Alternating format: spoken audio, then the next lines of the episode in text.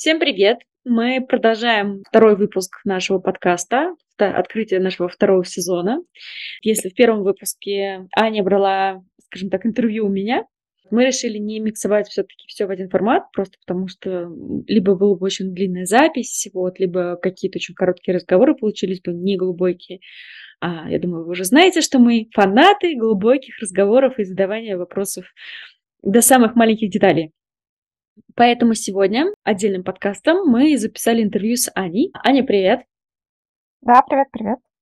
Для того, чтобы, в общем, узнать про Анин путь, как она пришла в онлайн-образование, что, в общем, чего она достигла и куда она смотрит дальше, какой дальше вектор развития. Итак, Аня, у меня это на самом деле всегда интересно, потому что, с одной стороны, мне кажется, я там, ну, мы с тобой давно общаемся, я много что про тебя знаю, но мне все равно очень интересно послушать, потому что вот как таковой твой стартовый путь мне, наверное, не до конца все-таки знаком и известен. Я какие-то вещи знам, знаю, а какие-то нет. Можешь рассказать вообще, с чего начался твой путь в целом? Из чего формировалась твоя экспертиза и как конкретно начался твой путь в онлайн-образовании? Я тогда начну издалека. Я люблю всякими фактами своей биографии шокировать людей. Первый обычно шокирующий факт — это то, что я училась на востоковеда-африканиста, в РГГУ, и я вообще специалист по тропической Южной Африке, учила языки суахили, африканс, должна была ехать в Африку. Но тогда был кризис какого-то там э, очередного года, какого-то там 10, 12, 8, не помню какого, что мы никуда не поехали. И в итоге после вуза я пошла писать статьи в онлайн-издание. То есть я, по сути, пошла в такой интернет интернет-СМИ, наверное, так можно назвать. Писала, рерайтила, брала интервью. В общем, такой, таким была контентщиком. И там я взяла интервью у девушки, которая была исполнительным директором компании MBA Consult. MBA Consult — это образовательный центр в Москве, который готовил к экзаменам на английском языке TOEFL, IELTS, там, GMAT, GRE, SAT, SSAT и так далее. Ну, на самом деле, когда я туда пришла, там было только, по-моему, TOEFL и GMAT, а все остальное добавила я. Они готовили к поступлению на MBA, на магистрские программы, во всякие Стэнфорды, Гарварды и все такое. В общем, все такая модная такая, короче, тусовка. такая. Я, я пришла к ним, там офис э, был в э, старом московском таком здании на Тверской, потолки 3 метра, паркетный пол, там какие-то колонны. А над нами, кстати, был офис бизнес-молодости, самый первый их. Э, и очень часто стучались к нам, и говорили, а бизнес-молодость у вас? Мы такие, боже мой, какая бизнес-молодость? Что за какой-то детский сад там какой-то они над нами делают? Ну, хоть сходить надо. Но потом они быстро уехали. А, и вот я там сидела, заходили туда вот какие-то супер предприниматели, люди из uh, Big Four, uh, вот, вот, консалтинга. Я хочу, хочу, хочу сюда. И uh, наш интернет-СМИ загнулась благополучно, потому что там собственник рассчитывал, что сейчас мы за полгода, значит, топ э, выйдем, и посыпятся рекламные заказы, и мы будем общем, в золоте купаться. В итоге у них не получилось, поэтому я пошла работать в MBA Consult, начинала с простого, э, как на, то, на тот момент, это был 2010 год, у них были офлайн мероприятия образовательные. Они рассказывали, как поступать за рубеж, что такое мотивационное письмо, э, как, какие экзамены сдавать и так далее. И моя задача была набирать людей на эти мероприятия. Тогда это называлось какой-то организатор мероприятий, что ли, вот что-то такое. И как сейчас помню, я очень переживала, что я, у меня вообще нет опыта, ничего не знаю. И я тогда купила книжку э, как-то смешать, но не взбалтывать, что-то такое называлось, про ивент менеджмент. Я сид... ночью читала, думаю, сейчас я приду, там всех удивлю, расскажу свои идеи. Ну, как всегда, пришла на первый рабочий день, и там вообще не то надо было делать, что я прочитала. Но зато была уверенность в себе. Я занималась тогда еще бартерными рассылками. То есть я придумала, что я найду там, например, 100 компаний, у которых похожая аудитория, и мы будем обмениваться рассылками. Потом я уже стала под себя брать СМИ. У нас такое свое собственное внутреннее было, где мы писали про вот как раз поступления, какие документы нужны, э, кейсы, ну и так далее. В общем, такой блок наш был, и мы очень много всего получали из SEO. А, но какого-то классического маркетинга практически не было. И компания стала загибаться, ну, мало стало людей. Пришел очень сильный конкурент из э, Украины. Вначале наши собственники на него посмотрели как на дурачка. Ну, типа, ты, блин, мы тут 10 лет работаем, а ты тут пришел с другой страны, ты вообще не разбираешься. Но ребята очень агрессивно стали вот как раз маркетироваться, продавать, то есть, ну, какие-то передовые технологии внедрять маркетинговые. Мы стали терять клиентов. И пришел собственник, всех разогнал, кто плохо работал. Понятно, что всегда бывает, да, кто-то уже устал, кто-то столько лет прошло. Э, что состав надо заменить. И решил, так все, мы должны заниматься маркетингом.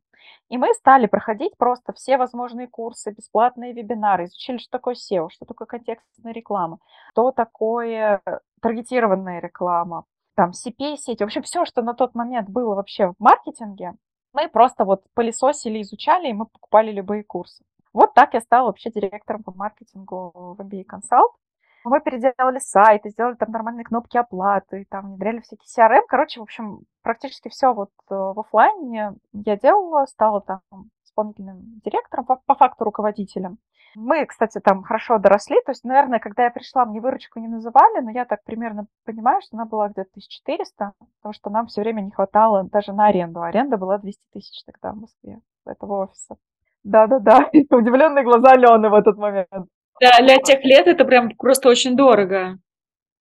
Да, но вот он был такой красивый в центре, прямо у Маяковской, три минуты пешком. Э, мы доросли где-то до четырех с половиной миллионов. Это было классно, но путь был... Тогда еще в онлайн особо пути не было. Ну, у нас были какие-то скайп-занятия. Э, ну, это так э, инфобизом назвать, конечно, нельзя было. И мы подумали, куда дальше развиваться. Либо открывать еще офисы там, в Питере, не знаю, Москва-Сити и так далее. Но э, решили, что это какой-то прошлый век, потому что сейчас интернет, тех, э, финтех, любой тех, поэтому э, надо вкладываться в стартап и делать что-то свое. И мы, в общем, сделали свой стартап в сфере маркетинга.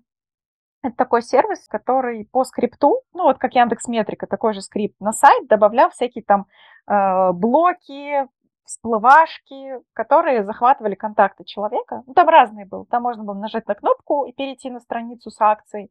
Можно было ставить контакты, получить плюшку. Можно было на соцсети подписаться. Короче, такая крутая штукей у нас была.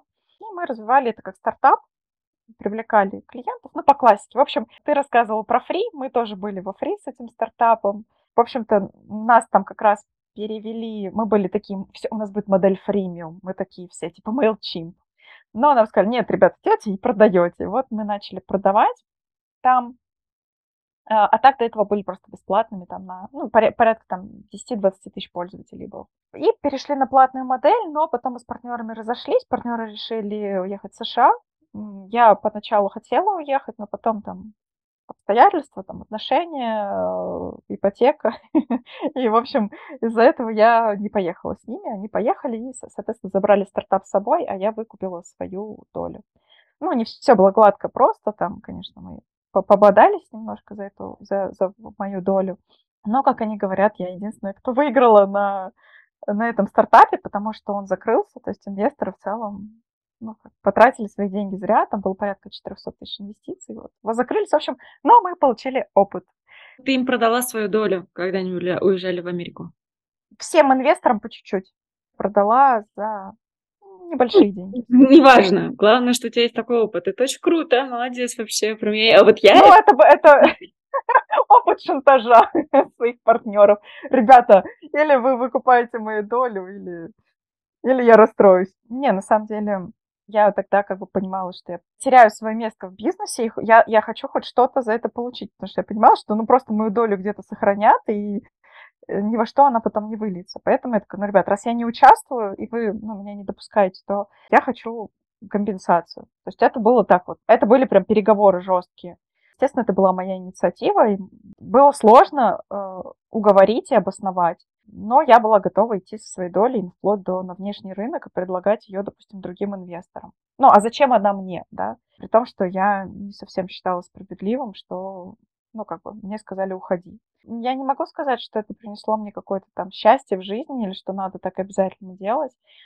Я вполне профукала эти деньги за три месяца потратила на ремонт разбитой машины и что-то куда-то поездила, попутешествовала и просто не работала в тот момент, снимала квартиру. На самом деле деньги очень быстро ушли. Буквально там вот три месяца и все. Так что не факт, что так надо делать. Может, надо и отпустить, и бог с ними. Не, вообще, я с этим не согласна. В смысле отпустить? То, то есть вот так. То есть ты должна работать за бесплатно? Нет, вообще, категорически. Мне кажется, знаешь, тогда понятно, что когда там небольшой бизнес и небольшая доля, понятно, что там тех денег не хватит, чтобы потом до конца жизни не работать, да? Но это все равно опыт, и это все равно полезный опыт. Потому что ценить свой труд, понимать, что он стоит денег, и что твоя доля в этом бизнесе стоит денег, и отстоять это, мне кажется, что это классно. Спасибо за поддержку. Вообще мы потом, ну, то есть вначале мы очень сильно рассорились на эту тему. Просто очень люблю Вячеслава Юрьевича, который вот был основателем B-Consult и пригласил меня в этот стартап. Но по факту, это же он мне подарил эту долю. То есть он мог этого не делать. Потом мы с ним как бы общались, дружили. Я там, ну, очень часто там каждый год его спрашиваю, как у него дела, как здоровье, как семья. То есть, на самом деле, вот после этого мы даже как-то смогли сохранить отношения, общаться. Но он мне, я его считаю как второй отец. Это такая была, знаешь, как ссора с отцом, который вот ты хочешь идти своим путем, а он тебе говорит, нет, надо вот идти туда, куда я хочу. А, это такой интересный, интересный тоже был путь моего такого взросления предпринимательского. Вообще вот, то есть я прошла путь, как бы, знаешь, как училась у кого-то старшего, кто был рядом, знаешь, как хвостик за ним ходила и везде впитывала. Вот если нас кто-то слушает очень молодой, то это хороший способ обучения, присоседиться к кому-то взрослому, опытному там, предпринимателю и просто записывать за ним все, что, все, что он делает, учиться у него. Это была грустная нота, была у меня потом там период депрессии, где-то я даже работала вот просто, как говорится, за деньги, обменивала время на деньги без какой-то души. Понимала, что это какая-то временная работа, там на год я просто ребятам делаю какую-то пользу, ну точно я тут дальше выйду. Был опыт, когда меня позвали продвигать штуку, а, которая присоединяется к телефонам, ноутбукам, компьютерам и которая защищает от электромагнитного излучения. То есть это такой был как, ну, га, ну не гаджет, не гаджет, я не знаю, как эта штука, в общем, как это назвать, эту, эту категорию товаров. Но такой, в общем, инновационный товар, ну, он, правда, на стыке недоказанного, чего-то такого эзотерического. И я, в общем, продвигала эту штуку. Но, к сожалению, да, доказательной базы там не хватало, поэтому скептически к нам относились, такие, а точно ли это защищает, или это просто какая-то фиговина за 2000 рублей, которая, ну, просто крепится, но пользы никакой не несет. Ну, как типа шапочка из фольги они нас называли. Был, в общем, такой интересный опыт. В Америке, кстати, это очень хорошо продавалось. Они начинали с Америки, а вот в России, ну, нам было довольно сложно. После этого меня позвали как раз в онлайн-школу, школу по трейдингу, Дима Михнова. Э, я тогда сказала, слушайте, ребят, я же ничего не понимаю в онлайне, я только в офлайне работаю. Нормально, мы тебя научим, у нас уже все работает, все научишься. И вот там я увидела, что такое вебинары продающие, что такое автоворон, как это работает, с чем это едят. В общем, так, училась э, на практике именно а, онлайну. Там с ними работал полгода, но, конечно, да, качество моей работы тогда, наверное, было, оставляло желать лучшего. Ну, то есть, что могла, то делала. Уровень э, немножко такого детского маркетинга, инфобиза. Потом после этого, но, но как бы я поднатаскалась, опыт появился, и э, тогда рынок же был молодой, поэтому сразу ко мне очень много людей стали приходить на консалтинг по тому, а как хотя бы запуститься. То есть я, конечно, не бралась в какие-то такие сложные проекты, но просто рассказать людям, как сделать онлайн-школу, за это бралась, и было много желающих. Я всем честно рассказывала, что нужно, чтобы запустить онлайн-школу, и все такие, а, ну понятно, а, это надо делать, да, это надо, а деньги надо, м-м-м. Не, я, я эксперт, я, я, я пока просто поведу тоже там свои какие-то в офлайне уроки. Из, наверное, интересных опытов э, я с нуля запускала школу адвоката тела онлайн, когда ко мне пришел вот инвестор, эксперт, и мы практически на троих запустили школу. Ну, я там вплоть до там GetCourse настраивала, и э, сценарий уроков там писала, и приезжала на съемки, и с монтажером сидела, монтировала, естественно, на GetCourse е это загружала. Э, ну, только что, а, ну, продажи я делала по заявкам, а так у меня был еще отдельный продажник и рекламщик был. А все остальное, вплоть до лендов, тоже делала все сама. Мне было интересно попробовать все ручками. Далеко это как бы не зашло, какого-то большого роста у этой школы не было, так там несколько сот тысяч продаж.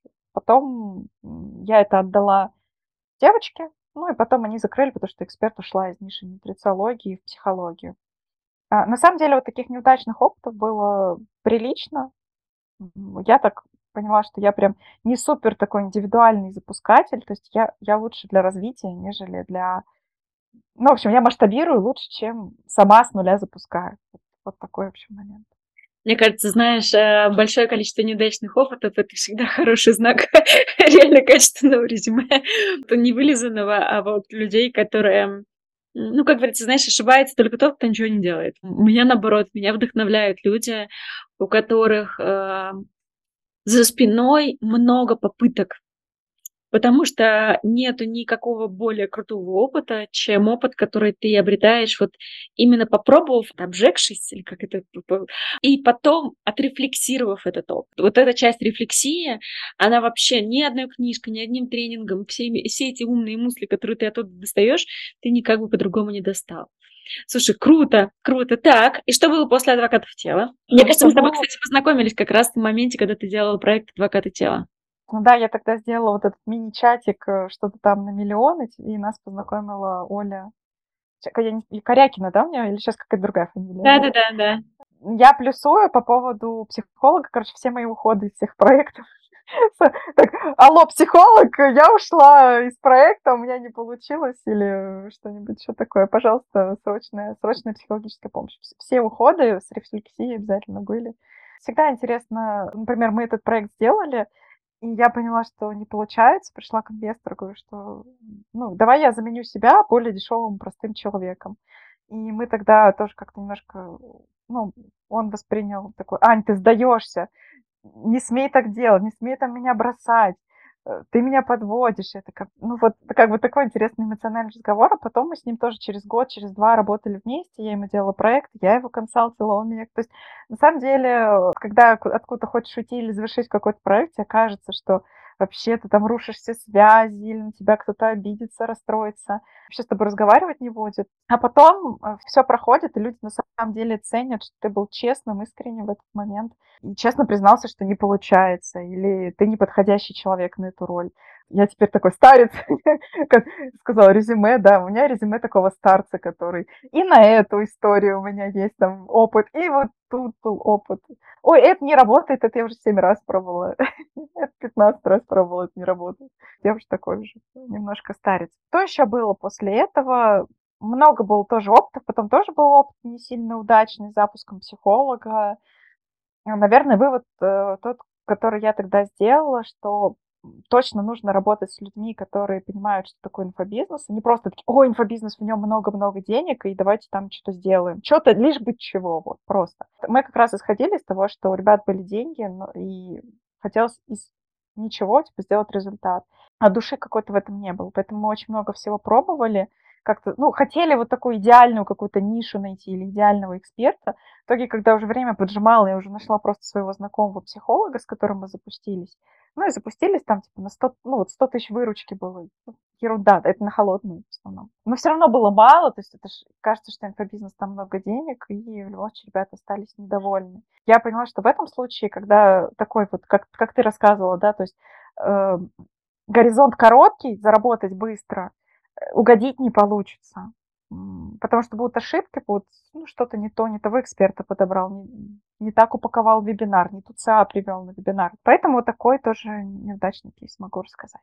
Слушай, ну вообще, на самом деле, это так интересно. И я услышала из твоего опыта, ну, я понимаю, что это еще не все, да? я знаю спойлеры дальше, но что я услышала, что получается, что ты часто приходила в проекты, в которых, по сути, надо было что-то с нуля создать да, соответственно, абсолютно разные ниши и так далее. Как ты считаешь, что это это что? Это стечение обстоятельств, это твоя суперсила. Вот почему именно так все происходило?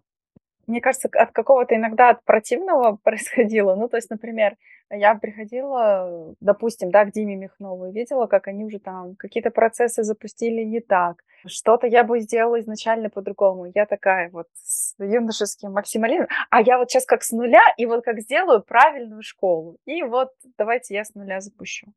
А, а потом ты такой, блин, а это сложно. Дима Михнов все правильно сделал на самом деле. То есть это классно, когда есть такой полярный опыт, и ты потом на опыте не обесцениваешь э, даже чужие ошибки и чужие ну, что-то прям на коленке плохо как-то сделанное, в моменте тебе кажется, что плохо сделанное. На самом деле это работает, люди это сделали, и слава богу, что хоть сделали, и есть результат.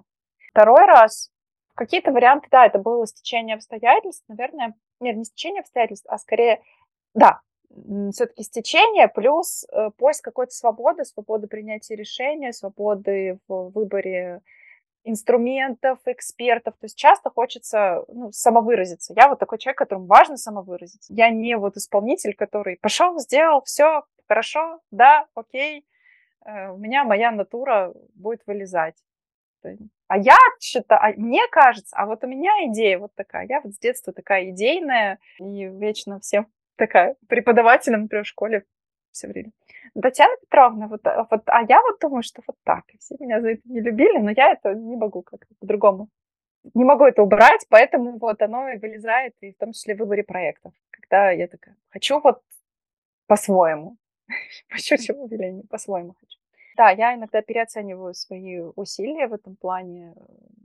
Не все я довожу до конца. Наверное, вот такой вывод из своего опыта могу сделать. Okay. Так что надо знать свои сильные и слабые стороны да. и на основе этого выбирать проекты. Давай просто договорим уже по опыту, чтобы закрыть эту часть по, по Давай. опыту. Что еще было, кроме вот кроме вот этих ребят психологами? Какие еще были проекты? Потом все можно коротко рассказать. Э, потом был маркет, а я пришла в нетологию. Э, сначала я делала клуб э, как проект. Клуб не зашел, ну, то есть мы его закрыли через несколько месяцев, он по бизнес-модели у нас не сошелся.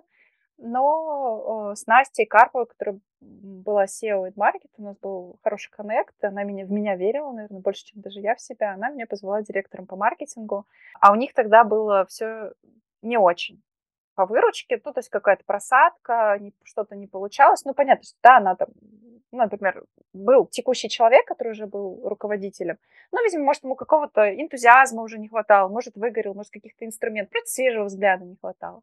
И она меня позвала на вот эту историю. Я такая, что-то у меня вот тут не получалось, тут не получалось, сейчас я вообще и это запарю, тут какой-то э, проект, что-то я так перестала да, в себя верить, такая, нет, Аня, у тебя все получится. А, ну и реально все получилось, э, вот я пришла где-то на выручку 2 миллиона, уходила из маркета на выручке 12 миллионов, и там был, конечно, классный опыт работы, классный коллектив. Ощущение стартапа, но с, как бы, с поддержкой сильной нетологии. Вот это вообще магическое было комбо. У тебя есть ресурсы, но при этом ты работаешь как стартап, ты прибылен, ты отвечаешь за выручку, ты работаешь на план. Не так, как вот многие думают, что в проинвестированных компаниях, типа, деньги есть, делайте, что хотите, типа, инвестиции же есть. Нет, вот мы работали строго по плану, строго по прибыли. Так что был маркет, э, потом после маркета я работала с Андреем Владимировичем Курпатовым, его академией, мне тоже было интересно с ним поработать. Известный человек, миллионник э, и в Инсте, и в Ютьюбе, посмотреть, как работают вот с крупным блогером. На самом деле это непросто, расписание забито, к нему там пробиться, что-то с ним согласовать очень тяжело. Наверное, вы видели соцсети Андрея Владимировича, то есть там мало контента, ну просто потому что он сам мало снимает, а ну, согласовать что-то, это всегда нужно как бы аудиенция. И его еще ну, такой довольно критичный взгляд, он всегда все, он все пропускает через себя. Ну и тогда случился февраль 22 года, я приходила как бы на одни обстоятельства, должности, задачи. В феврале 2022 года заставила прийти, ну, сделать другое. Там мы тоже делали классные кейсы с распродажей, про которые уже, наверное, многие знают. Потом там День открытых дверей делали, марафоны. В общем, тоже много разных интересных воронок и Диснейлендов, да, таких вот э, попробовать. Потому что воронка это не назовешь, это просто, ну, прям такое масштабное какое-то действие, которое мы прям планировали на месяц. Там тоже познакомилась с компанией Birch, я не знаю, как это, Production называется, это компания, вот GitKurs Production.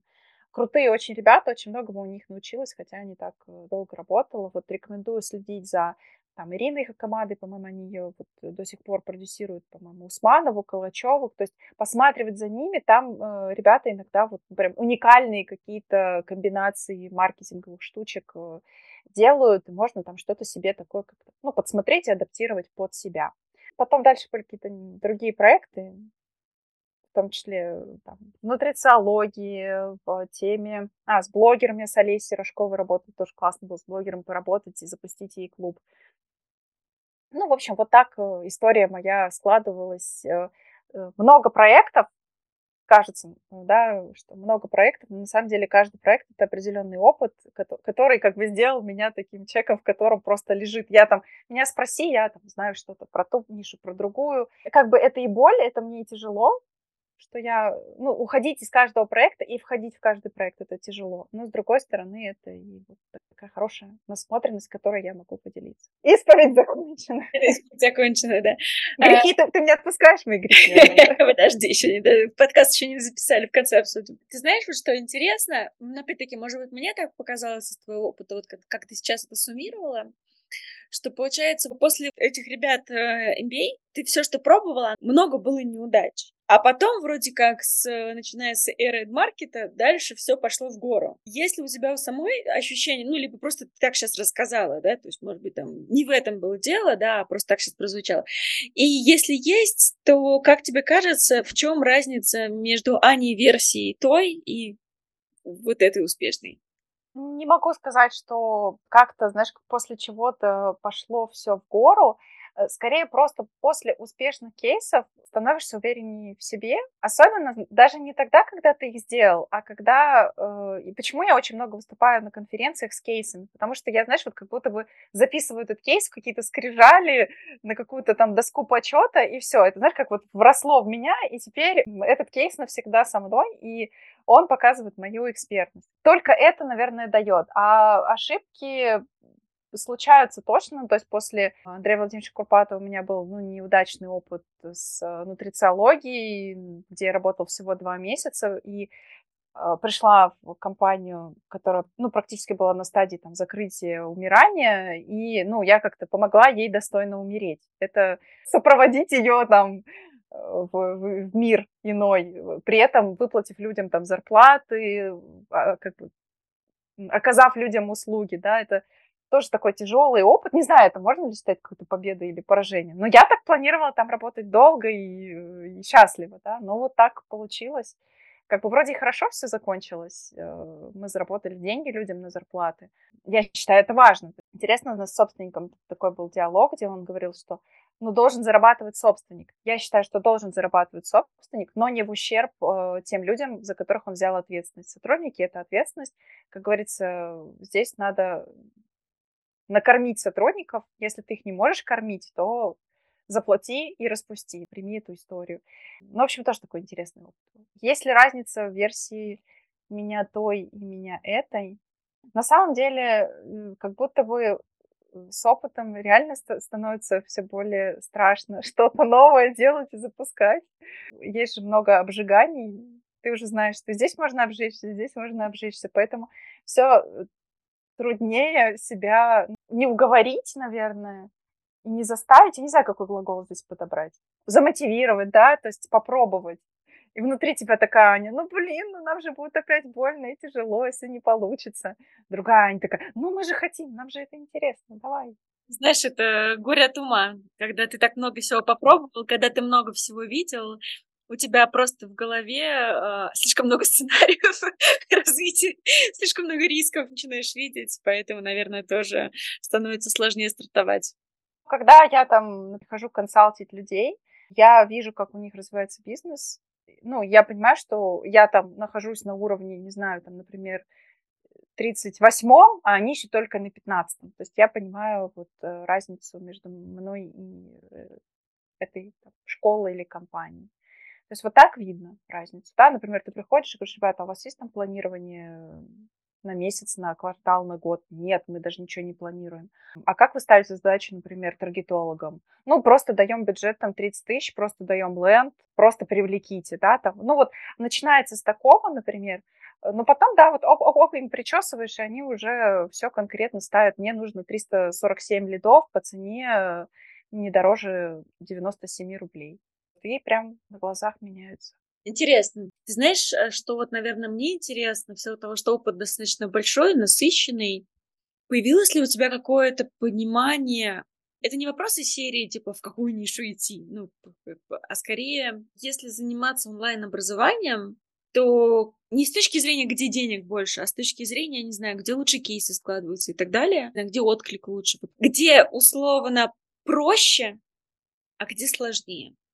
А, вопрос хороший в том плане, что я сама задумываюсь и сама иногда смотрю на какую-то школу и думаю, ну как, почему вы так много зарабатываете? Ну никаких же предпосылок там, ну вы же там не IT-профессиям обучаете, почему вы растете почему так много денег? По, по крайней мере, из того, что я сейчас вижу, точно растет все, что связано с э, эзотерика слэш психология, ну, может быть, в силу обстоятельств, да, тех, которые там складываются в рынке, в мире, в стране, людям нужна какая-то вера во что-то или новая профессия, да, она приятная, да, опять же, предугадывать будущее, да, как, каким-то образом помогает э, там, ну, большая часть э, эзотерики. Психология помогает да, себя поддержать, поэтому это сейчас востребовано. IT-профессии, они, ну, были, есть и будут всегда, просто скорее уже там все вал и океан превратилось, и да, будет популярно, но если только какую-то свою УТП найти, но вот так вот сходу у меня нет никакого УТП для, для сферы IT-профессий. То есть там уже практически все попробовано. Там и кружки, и хороводы, и, и тренажеры, и симуляторы, и все, что только не сделали в IT. Но при этом вроде так смотрю, оп, какая-то школа опять появилась, и вижу, что вроде как и аудитория у них есть, и клиенты есть. Я посмотрела сейчас вот как раз на эзотерику, психологию, это для там, тех, кто любит вот что-то помягче, для тех, кто любит что-то потверже, это, ну, все, что связано с нейросетками. Сейчас, э, вот, например, я была в Казахстане, и там уже стартует обучение, там, как применять нейросети в дизайне, там, в моде, в красоте, в программировании. И вот, в общем, где ты вот можешь только представить, вот, ну, в каких-то, опять же, твердых профессиях, все там будет. Там, кстати, все вот эти видеографы, мобилографы очень популярные для инсты профессии. Не знаю, насколько у нас это будет, да, вроде как инстаж под, под блоком, да, ну, по идее, вроде развивается. То есть, ну вот там мобилографы есть. Я вроде у нас такого не встречала. Есть, есть у нас. Да, есть всякие там Wildberries, я вообще с этим не близка, не знакома, и мне прям вот Wildberries вообще не, не как-то вот не лежит душа, вот это что-то такое. Вот для меня это почему-то да простят меня все, кто меня слушает сейчас, вот, вот может чем-нибудь кидать меня, ну, у нас же должно быть что-то такое чернушное в подкасте. В общем, я, я вот почему-то такое, что-то, Вайберс для меня инфо-цыгане, вот почему-то такое что-то там. Сейчас нашаманим, нашаманим на Вайберс, или вот это как купить товары в Китае и перепродать, это вот, э, знаешь, какая-то магия такая, магия продаж. Слушай, это же не магия продаж. Мне кажется, это такой же бум интернет-магазинов, как, который был там, ну, сколько лет, 15 назад, где ты просто закупался, и раньше все, все бились за выдачу и за контекст. Раньше были челноки когда-то. Да, да, а сейчас это просто все бьются за выдачу и, и контекст в Wildberries. Ну, все то же самое, просто перекочевало в другую площадку. Там, на самом деле, такой же бум из-за того, что сменилась э, инфраструктура, где ты продаешь. Ну, в общем, либо я им завидую, Либо, либо еще что-то. Ну, есть, ну, просто не, не моя любимая ниша. То же самое, вроде я работала в трейдинге, да, есть ниша инвестиций, но сейчас тоже с инвестициями все сложно. Не знаю, как там сейчас, да, что там. Крипте вроде учили, а, арбитражу денег учили, когда вот перекидывали с карт на карты и все такое. Сейчас куда вот эта ниша ушла, не знаю, но знаю, что в том числе многие школы закрылись, потому что, да, там, ну, на РФ бирже стало сложнее торговать все вот это вот открытие бизнеса, мне кажется, уже Аяс там настолько уже монополист, как РЖД и Аэрофлот, что туда уже сложнее выйти. Большинство просто стали выходить в наставничество, там какие-то куларные такие свои проекты по бизнесу, но как бы по-моему, да, вот, вот тоже много такого, но, наверное, это не системная какая-то ниша. Ее вижу, но как ее системно упаковать, э, не знаю. Но стали появляться школы наставников, наставников наставников. Сейчас э, тоже модная штука. Я так скорее какой-то обзор, наверное, сейчас рынка накидала. Куда пойти? Я бы шла, куда душа лежит, потому что когда есть э, душа, интерес, прям какая-то мотивация, ты придумаешь УТП, мне кажется. Вот ты как-то вот докрутишь, доупакуешь, что это станет, ну, какой-то твой собственный формат, интересный людям. Мне кажется, мы прямо сейчас так плавно перешли к одному из моих вопросов, я хотела, правда, попозже задать. А какие тенденции ты видишь? Ну, то есть вот мы сейчас говорили про ниши, а если говорить в целом онлайн-образование как рынок, вот как тебе кажется, в какую сторону он сейчас движется и, ну, какой-то там тренд, вектор, который ты наблюдаешь? Давай попробуем порассуждать, что мы видим. Значит, я вижу, что каналов трафика стало меньше, таких официальных. Поэтому люди стали вот всячески, в хорошем смысле слова, извращаться, вот как там мы там говорили в моем детстве, изгаляться, чтобы таки на, нарыть этот трафик. Поэтому я видела бартерные запуски, но что-то какого-то большого бума вокруг этого не было в силу сложности организации, ну, малых результатов. Ни у кого не видел, что какие-то там миллиарды кому-то принесло. Но, возможно, один из вариантов этого это как раз партнерские программы, чего я коснулась. Вполне можно такое в школах запускать. Но единственное, что партнерки это ну, для более крупных школ, потому что партнерку в школе надо администрировать, да, то есть создать инфраструктуру для партнеров, э, материалы им давать, ну и в целом как бы правильно учитывать э, тех людей, которые пришли от партнера. Что еще вижу? Вижу, что все равно школы идут в запрещенные соцсети, и там такие рекламируются. Э, я не в РФ, поэтому я вижу, что реклама идет на, ну, по крайней мере, русскоговорящую аудиторию, вне РФ точно, сто процентов. Что и в Ютубе идет, в Ютубе гораздо меньше, и в Инсте. А, конечно же, все стали закупать трав, ТГ посевы делать, да, и у блогеров.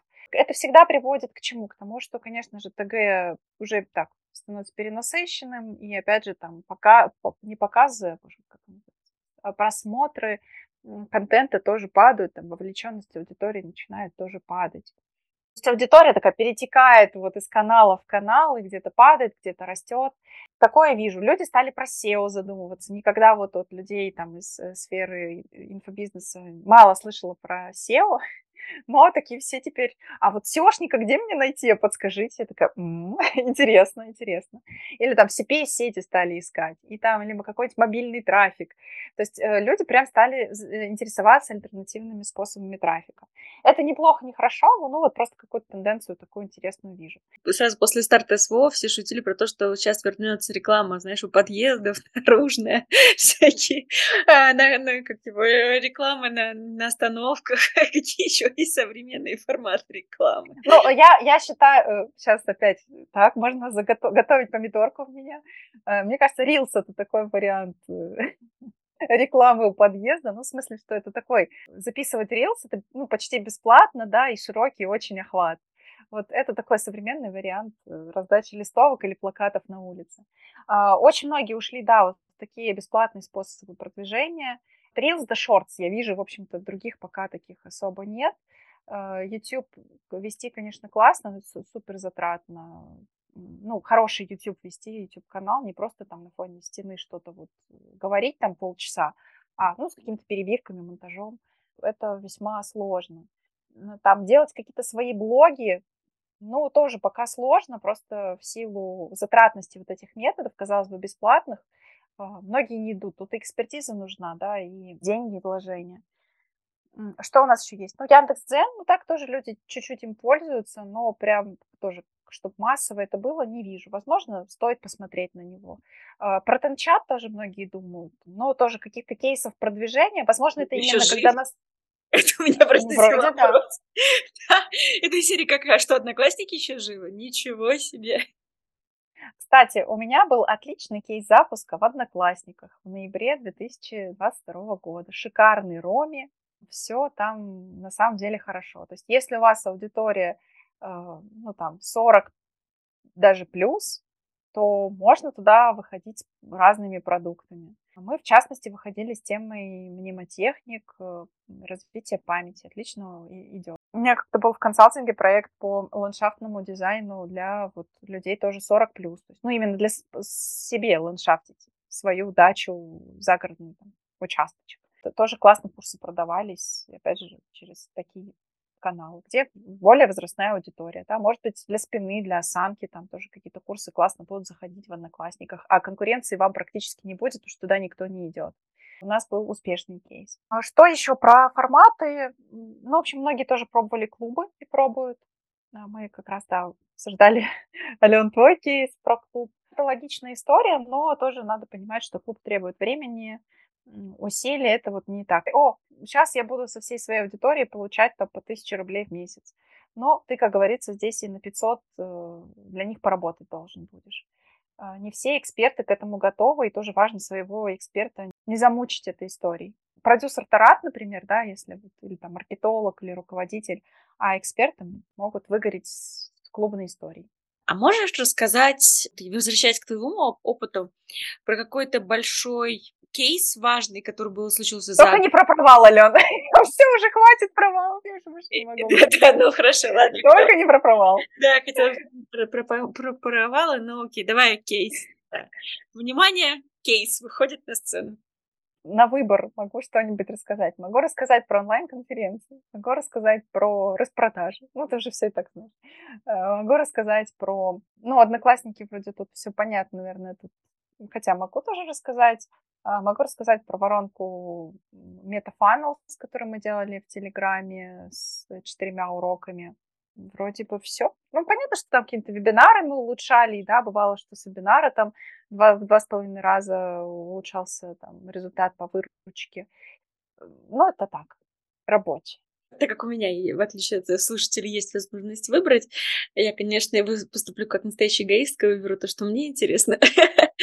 То, что про распродажи, да, я знаю, про конференции я тоже знаю. А давай, наверное, про, про конференции все-таки, хотя я знаю, ну, позабочусь не только о себе. А знаешь, почему интересно? Формат не стал популярным. И, наверное, здесь хотелось бы послушать и кейс, и твое понимание того, а вот этот формат, такая воронка, кому, под какие цели она может подойти. Да-да-да, онлайн-конференции вообще не стали популярными э, в силу того, что это просто ну, более сложно организуемая штука. То есть если вот делать какую-то лестницу есть какая-нибудь ханта, здесь будет какого, кого-нибудь еще лестница, э, по степени сложности каких-то воронок, у меня даже, я тогда когда-то в курсе это делала, по степени сложности воронок. Вот там идет какой-нибудь просто на ленд реклама, а потом там лид-магнит, трипвайер, покупка, потом вебинар, потом какие-нибудь три видеоурока записал вперед, потом марафон, и вот сложный марафон, еще более сложный марафон, и вот туда куда-то уходит в небеса онлайн-конференция. Мы онлайн-конференции вот у себя в AdMarket готовили примерно месяц, наверное. Ну, такой, не то, чтобы прям каждый день только этим занимались, но подготовка нам начинает за месяц до. Там несколько сотрудников нужно, чтобы этой историей занимались. И там все нужно. И трафик, и работа со спикерами, естественно, на конференции, и там лендинг конфы, какой офер ты после нее даешь. И, естественно, все презы прочекать, которые делаете вы и делаете, делают спикеры работы много. Поэтому всем, кому я рассказывала этот кейс, все говорят, классно, Ань, можешь ты нам сделать? Я говорю, нет, я не делаю конфы. Или очень дорого. На самом деле могут люди сами сделать. Ну, скажем так, там, при наличии, вот опять же, если команда состоит более чем из пяти человек, вы справитесь. Э, просто попробуйте. Нас тоже никто этому не учил, не было какого-то курса, который мы прошли по онлайн-конфе. О, ну все, мы дальше делаем. Кстати, из интересного, наверное, попроще могу рассказать формат еще. Мы делали гранты. То есть э, у нас, например, бывали какие-то, допустим, новый курс, который мы запускаем по какой-то профессии. Мы хотим его как-то вкусно пропиарить. То мы делали так, что, ребят, вот мы объявляем грант со скидкой э, 5 мест, со скидкой 90% на участие в курсе. Вы там выполняете, подаете заявку, выполняете задание, мы его проверяем, и выбираем 5 человек, кто лучше всего справился, он получает там, скидку 90%. По-моему, всем остальным мы давали скидку 50%. Ну, еще, может, какие-то там тоже подарочки. А, еще розыгрыш для, делали для всех, кто принял участие. И там были какие-то мастер-классы, воркшопы и так далее в подарок.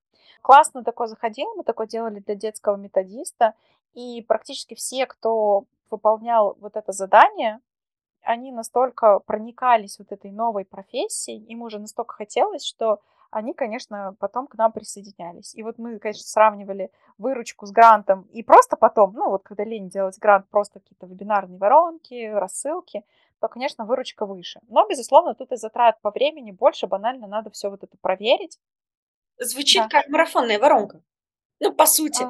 Ты зазываешь людей, собираешь, даешь им задания, они что-то выполняют, и в конце у них есть подарки, ну, просто в вашем случае подарки. Нет, там, там друг, другое. Там же, там просто ленд, они просто записываются, ты им просто присылаешь задание, ничего не объясняешь, просто присылаешь задание, они его просто там две недели выполняют. Хорошо, я переформулирую. Это хардовый марафон для тех, кто... Не, ну это халявный марафон для, для организаторов такой научить их чем... Не, не про сами все делают. Сами все, сами разберутся. Чатиком создавать. Ой, вот такую историю мы делали. Онлайн-конфы. Наверное, расскажу, почему это классный формат, и немножко его продам. Мы делали на нем ROMI тысячу процентов. Это такая штука, которая сразу дает буст. Буст, да, и ну, даже не в, не в самих ромях дело, а в том, что ну, мы с э, вот конфы могли там заработать 3-4 миллиона рублей. Ну, где-то от 2,5 до 4 миллионов рублей. При этом количество участников было 5-6 э, регистраций, 5-6 тысяч человек. Ну, доходило где-то там ну, половина примерно. Мы делали вначале однодневные, потом стали делать двухдневные, ну, в том числе потому, что у нас много профессий, и, опять же, люди лучше прогреваются в течение двух дней, чем в течение одного дня. Мы вначале делали это в пандемию, и классно было делать в будни. Потом немножко потяжелее стало делать в будни, не так люди прям могли подключаться. Поэтому потом уже не в 10 утра начинали, например, а в 16, ну, то есть два дня с 16 до вечера. С одной стороны, кажется, что людям такое тяжело слушать так долго. С другой стороны, они очень этим проникаются. Это вот как какой-то вот лагерь, веселье, классно. А, и здесь очень важно срежиссировать правильно конфу, чтобы она продавала какие-то правильно нужные моменты. Ну, во-первых, должен быть ведущий, позитивный, энергичный. Не, ну, не ведущий свадеб, имею в виду. Просто за методистов. Я себе именно такого представила, такая тамада на конфе. Ну, не, ну у нас по, по нам слышно, как мы. Я, я такая, да, то есть я там это мода и все. Ну, то есть такой, но в смысле свой, из, из своей среды. Второй момент, что перемешивать внешних спикеров и внутренних. То есть внешние, а, для серьезности, для авторитету. А там придут люди из Сколково, там кто-то придет там из э, Skyeng, там кто-то.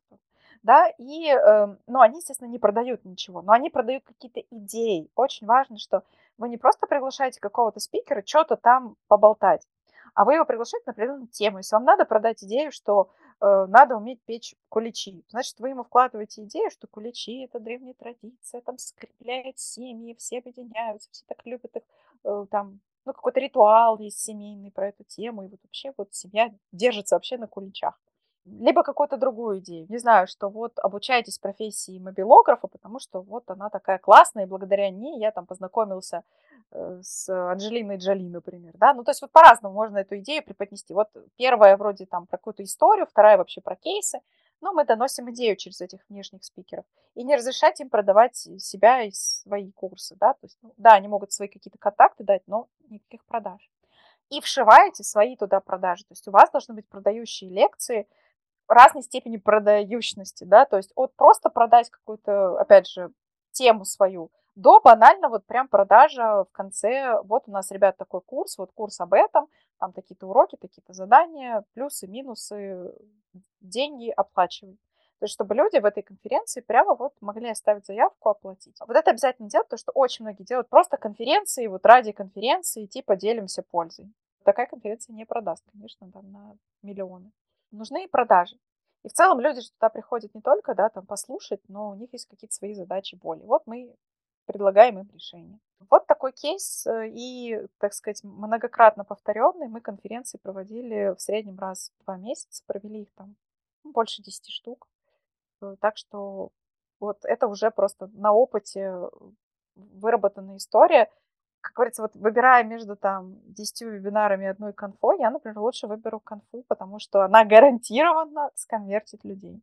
Да, еще, кстати, очень важно, на самом деле, выбирать прав... правильную площадку для конфы, чтобы она выдержала такое количество зрителей, и чтобы там были удобные инструменты, ну, оставить заявку, и в то же самое время, чтобы могло подключаться большое количество спикеров. Ну, потому что в ОБС-ку вы всех там людей не засунете, они себе такое не установят. И чаще всего сейчас это либо через Zoom трансляция куда угодно, а либо мы на вебинару проводили. Готовая площадка. Без, без прокладок, без тех, тех как бы спецов. Прикольно. А можно, да, из Zoom в YouTube а транслировать. А скажи, пожалуйста, знаешь, меня волнует вот какой вопрос. Ну, очевидно, не каждой нише можно сделать онлайн-конференцию. У тебя есть какое-то ощущение, понимание? Так, а в какой нельзя? Кулинарный, пожалуйста. О чем? О чем ты будешь собирать? Ну, типа, только если... Ну, как, вот, у тебя же классный был клуб, например, про гастрономические всякие штуковины разных стран. Вот можно сделать конфу и например, что-то про грузинскую кухню, про Слушай, но это вопрос такой, либо надо делать марафон по готовке, и это не конференция, а это просто серия вебинаров про готовку. А просто прийти кого-то послушать в кулинарии, это не та ниша, в которой люди будут реально идти, чтобы послушать про специфику кулинарных традиций в Грузии, к примеру, или в Италии, ну, как, две самые популярные там кухни мира, да, ты такой, ну, ладно, расскажи мне, пожалуйста, как мне пхали научиться готовить. Вот если ты мне запишешь видео урок, вот это вот понятно, да, но это просто совсем другой формат. То есть мне кажется, что есть темы, в которых сложно. Да, ну либо это делать что-то широкое, да, то есть понятно, что фитнес-тренер тоже он там не будет делать э, 50 пример. упражнений в день, но он может делать конфу по здоровью.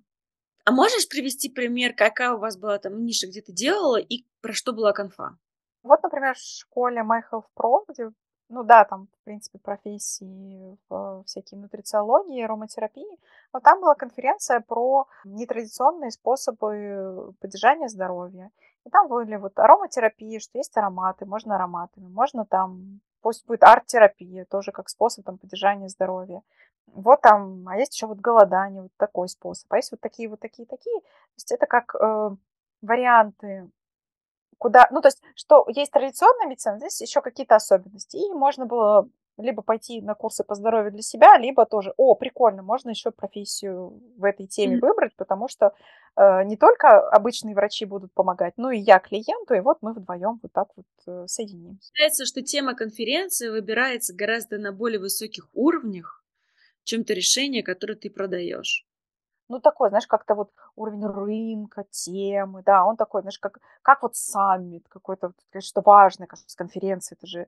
Я все время мужу говорю, у меня конференция, он такой, у тебя конференц-колл?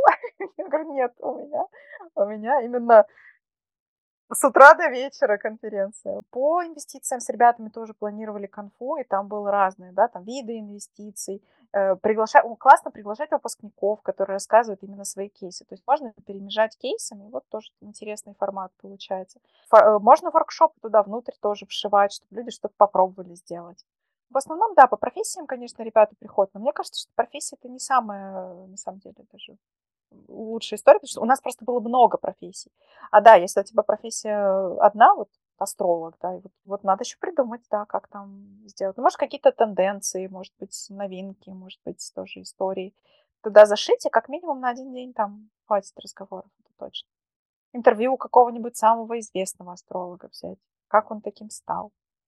Слушай, интересная, интересная история. Интересная история про конференцию поняла, что она действительно такая прям трудозатратная из, тво, из, твоей, из твоего описания, и классные вот эти а, лайфхаки про то, что перемежать экспертов, ставить своих на продажу, внешних экспертов ставить на продажу скорее общие верхние уровневые темы. Это, кстати, очень похоже на просто классическую модель продаж. Сначала продаешь тему, потом продаешь экспертизу и продукт.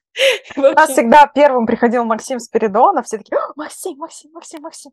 Все как бы на него приходили, он там что-то вечное, там, светлое будущее вещал, пойти, бизнес, все будет там развиваться, давайте деньги там, онлайн-образование, топчик, ниша.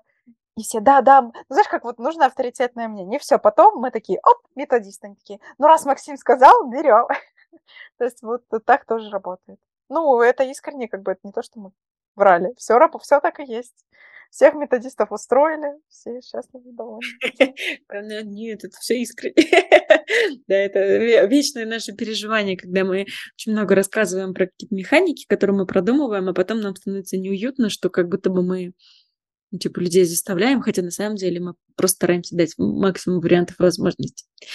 Слушай, очень интересно, очень интересно. Наверное, хочется как раз закончить э, наш разговор какой-то такой вот как, как это, как Максим Спиридонов, большой мыслью, отправленной в космос, твоим каким-то, не знаю, напутствием, пожеланием, взглядом, инсайтом, все, что тебе, может быть, сейчас а, захотелось там, поделиться, да, вот в том числе по следам разговора, а, что-то, куда ты сама смотришь в плане развития в онлайн-образовании и куда бы там посоветовала посмотреть другим.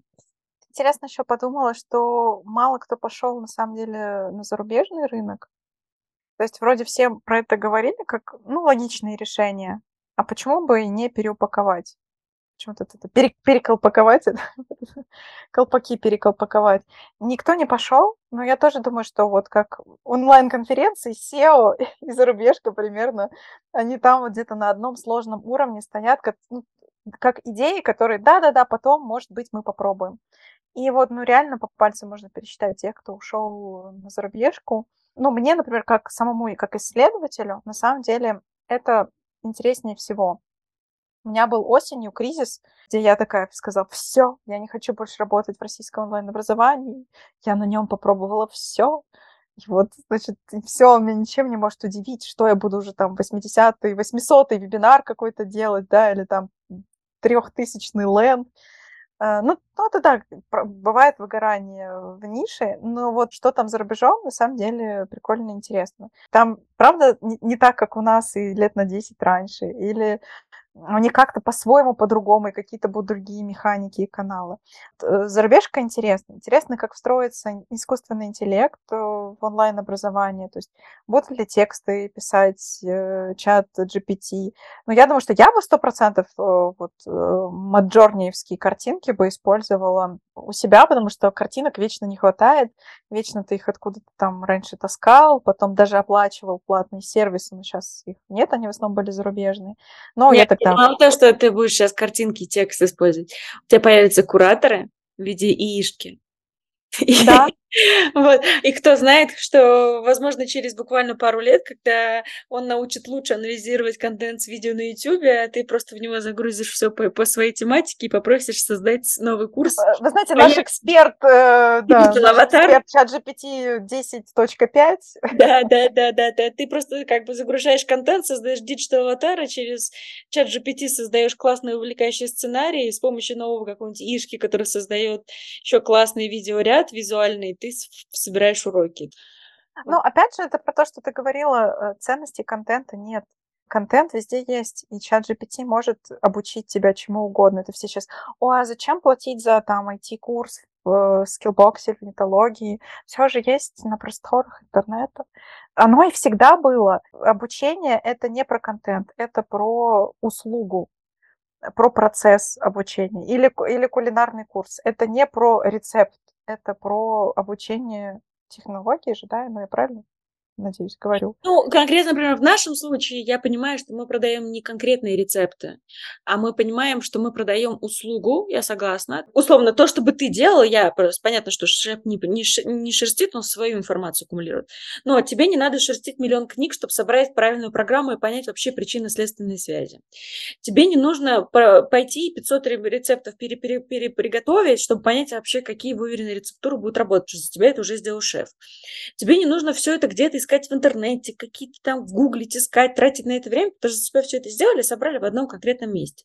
И самое главное, что в процессе погружения, да, чаще всего как, мы какую-то тему, там, если мы сами ковыряем, мы чуть поковыряли, бросили, потому что вот а, не, не хватает, вот в одиночку очень сложно куда-то идти. А здесь тебе собрали людей с таким же на текущий момент намерением, как у тебя, и дали профессионала, который, в общем-то, всю эту программу только что и создал. То есть он вот, реально... Ты даже платишь за экономию времени. То есть ты как будто бы своему ассистенту дал задачу, слушай, чувак, вот собери мне квинтэссенцию. Ну, то есть, на самом деле, мне кажется, что, с одной стороны, ты покупаешь опыт, а что такое опыт? Это время. Ты, на самом деле, покупаешь время другого человека, который э, уже этот путь прошел, и говорит, смотри, здесь яма, тут э, там тупик, тут еще что-то, да. И с другой стороны, ты покупаешь снова еще, еще немножко времени в виде того, что ты как бы э, большое количество информации не сам собираешь, да, а за тебя уже эту всю работу сделали. И покупаешь немножко мотивации и в виде энергии, ну, то есть энергию, точнее, в виде мотивации, как бы благодаря того, что у тебя есть дедлайны, есть люди, есть группа, есть куратор, который тебе напоминает, есть письма, которые тебя догоняют и так далее. В общем-то, у нас, в принципе, всего, как это, три э, вида энергии, с которыми мы, в принципе, как люди взаимодействуем взаимодействием. Это время, а, это наша энергия, как самое важное, это время и, соответственно, деньги как ключевая ресурсная история. Ну и понятно, что покупать энергию и время – это самое выгодное. Получается, что да. Ну, как бы, поэтому люди, которые платят за образование, они на самом деле всегда покупают свой конечный результат посредством того, что экономят во времени и в энергии.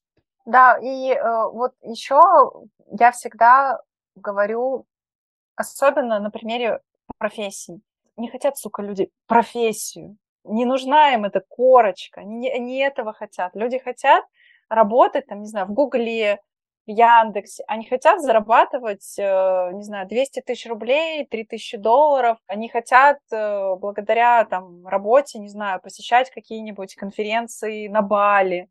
То есть они этого хотят. А, а люди продают чаще всего вот не то, короче. Вот у нас курс 60 уроков, 50 академических часов. Нет, нет. Да, да, да, да, я с тобой согласна. Но это вот примерно как, э, не знаю, ты покупаешь билет, э, не знаю, в отпуск себе, там решила ты поехать на Мальдивы, ты покупаешь билет, и как ты смотришь, чтобы вылет был нормальный, да, соответственно, чтобы, ну, ну, условно, авиакомпания была нормальная, что какое место ты возьмешь, у окошка, не у окошка, чтобы багажа тебе хватило и так далее. Ты на самом деле все это встраиваешь в свою жизнь. Так же, как мы смотрим на онлайн-курс, нам не важно, сколько будет длиться, два или четыре, ты чаще всего думаешь так, ой, у меня здесь отпуск, мне будет неудобно учиться, учиться, да, ты не думаешь о том, что там сколько, или там типа, мне здесь надо будет уехать, у меня там обычно вот в этот период начинается какой-нибудь сезон отчетности и будет аврал, то есть люди, когда смотрят на характеристики продукта, они думают, как его вписать в то, что у них есть в жизни, так и мы смотрим на характеристики. И представьте, если бы авиакомпании нам продавали бы, значит, так, Пока вы будете лететь э, на свои Мальдивы, вы будете пролетать над городом Курск. Это все на этапе рекламы, не на этапе, когда ты сидишь, да, и внутри тебе в процессе делают онбординг, да, так нек- некого полета. Вот, а на этапе рекламы, ты такой, в смысле? Всего за 8 тысяч рублей вы посетите сверху Курск. Да, да, да, да, именно так, да. А на самом деле, если мы посмотрим, как нам продают, нам продают всегда финальную картинку ты на Мальдивах, прекрасные чистые пляжи, бирюзового цвета водичка, классный красивый шезлонг, на котором ты лежишь, отдыхаешь и получаешь удовольствие. В общем-то, собственно, да, я с тобой абсолютно согласна, это ровно та ключевая проблема, где у нас результат заменяется процессом. Вот, а к чему это я? А зачем я вообще это говорила? Ты говоришь... А, ну, в общем, мы, в принципе, да, про тенденции говорили, мы говорили про... И, мне кажется, заменить э, кураторов, в принципе, сделать такой вики, с чатом GPT отличная история, но вот э, с учетом банков и их вот этих помощников Олег, там, Петр и прочие чаты, что-то они не смогли нормально людям помогать, поэтому, ну, либо у них нет такого искусственного интеллекта, либо это, ну, сильно не, не быстро. Но вот вики точно по курсам очень нужны. Мне кажется, вот э, классно, если вообще в каждом курсе будет не только сам курс, но и вики, потому что ты потом вообще забываешь, в каком уроке что было, какой-то термин, какую-то там формулу, какое-то название, и ты просто так, а что там, что там было? И он тебе, а вот это там было вот в том уроке. Или а, а в каком уроке было про email маркетинг? Седьмой урок, там, третий подпункт. Ага, спасибо. Это даст сэкономить ресурсы. Вот это было бы классно. И в это я в целом верю. Хорошо. А куда ты лично смотришь? Моя сфера интересов сейчас — это саморазвитие, психология, вот какое-то ментальное, физическое здоровье. А, это связано с моими особенностями здоровья, которые там с 15 лет у меня вот заболевание щитовидной железы, которое все время требует там пить таблетки и постоянно следить за кучей анализов. Я вечно с, с портянками анализов хожу. Ничего как бы такого страшного, но в смысле надо все время следить, и ты как бы под, под, мони, под мониторингом все время. Проблемы со здоровьем у родственников, где я думала, блин, если бы у меня там папа вот там не ел столько сладкого или там бросил раньше курить, то он был бы сейчас жив, а ну вот, к сожалению, да, он умер. И это меня всегда сподвигает смотреть вот на то, где я могу и себе помочь, и другим, и вообще улучшить мир. Еще это реально нужно. Поэтому вот психология, здоровье, и психология, наверное, я тоже уже пережила обычную психологию, которая, ну, такая базовая психология. Она нужная, важная, ну, просто это уже там мною пережито, мне неинтересно об этом рассказывать. Как говорится, чат GPT вам расскажет. А мне интересно пойти глубже в эту тему. Еще я смотрю на формат, который работает. А, потому что, ну, консультации, да, с психологом это одно, но часто это разбор какой-то твоей конкретной ситуации, но ты не видишь всей картинки выше, как ты в это пришел, почему ты туда пришел. Э, ну, не всегда легко подобрать себе специалиста, не всегда пробы и ошибки со специалистом, еще и часто это дорого. Поэтому вот хочется как раз найти такой формат, который эм, и даст результат, при этом будет посильным по деньгам. То, что не заменяет классические методы, но не конкурировать с ними, пусть они будут, но я пойду в какую-то другую сферу. Я сама, например, знаю, пишу стихи, И э, хочу когда-нибудь там это сделать, допустим, стихотерапией, потому что я зашиваю там свои стихи такие фразы, которые если человек просто будет постоянно, ну, выучит мои стихи и просто будет их постоянно декламировать, то это как аффирмации какие-то. И вот э, уже это, например, полезно. То есть вот вроде такая прост, простая терапия, но хорошо работающая. Вот что-то так, такие как бы лайфхаки прям хочется найти в развитии, которые легко встраиваются в жизнь людей, дают результат э, и что-то новенькое. Спасибо тебе большое. Я думаю, что на этом, наверное, пока мои вопросы закончились, я предлагаю всем слушателям добавиться в наш телеграм-канал «Научили». И там как раз под выпуском будет возможность задать вопросы Ане, она напрямую ответит на те вопросы, которые я сегодня не додумалась ей задать. Спасибо тебе большое. Ну, в общем, мы, как говорится, с Аней не прощаемся. У нас еще впереди множество интересных гостей. Мы уже собрали лист, лист ожидания для записи. Будем публиковать, будем вместе приходить, записываться. Ну и, как всегда, мы всем очень-очень благодарны за, во-первых, ваши отзывы, за то, что вы рассказываете нам насколько вам понравилось или не понравилось, даете какую-то обратную связь и так далее, потому что для нас это та энергия, которую вы нам отдаете. Мы очень благодарны всем, кто рассказывает о нас в своих каналах, про наши подкасты и так далее, позволяя большему количеству людей соприкоснуться, получить какую-то свою пользу от э, наших гостей и, в общем, того, что мы делаем. Подписывайтесь на наши каналы, подписывайтесь на наш подкаст. Будем рады с вами и дальше делиться классными гостями, классными идеями, инсайтами и насмотренностью на рынке. Всем пока-пока.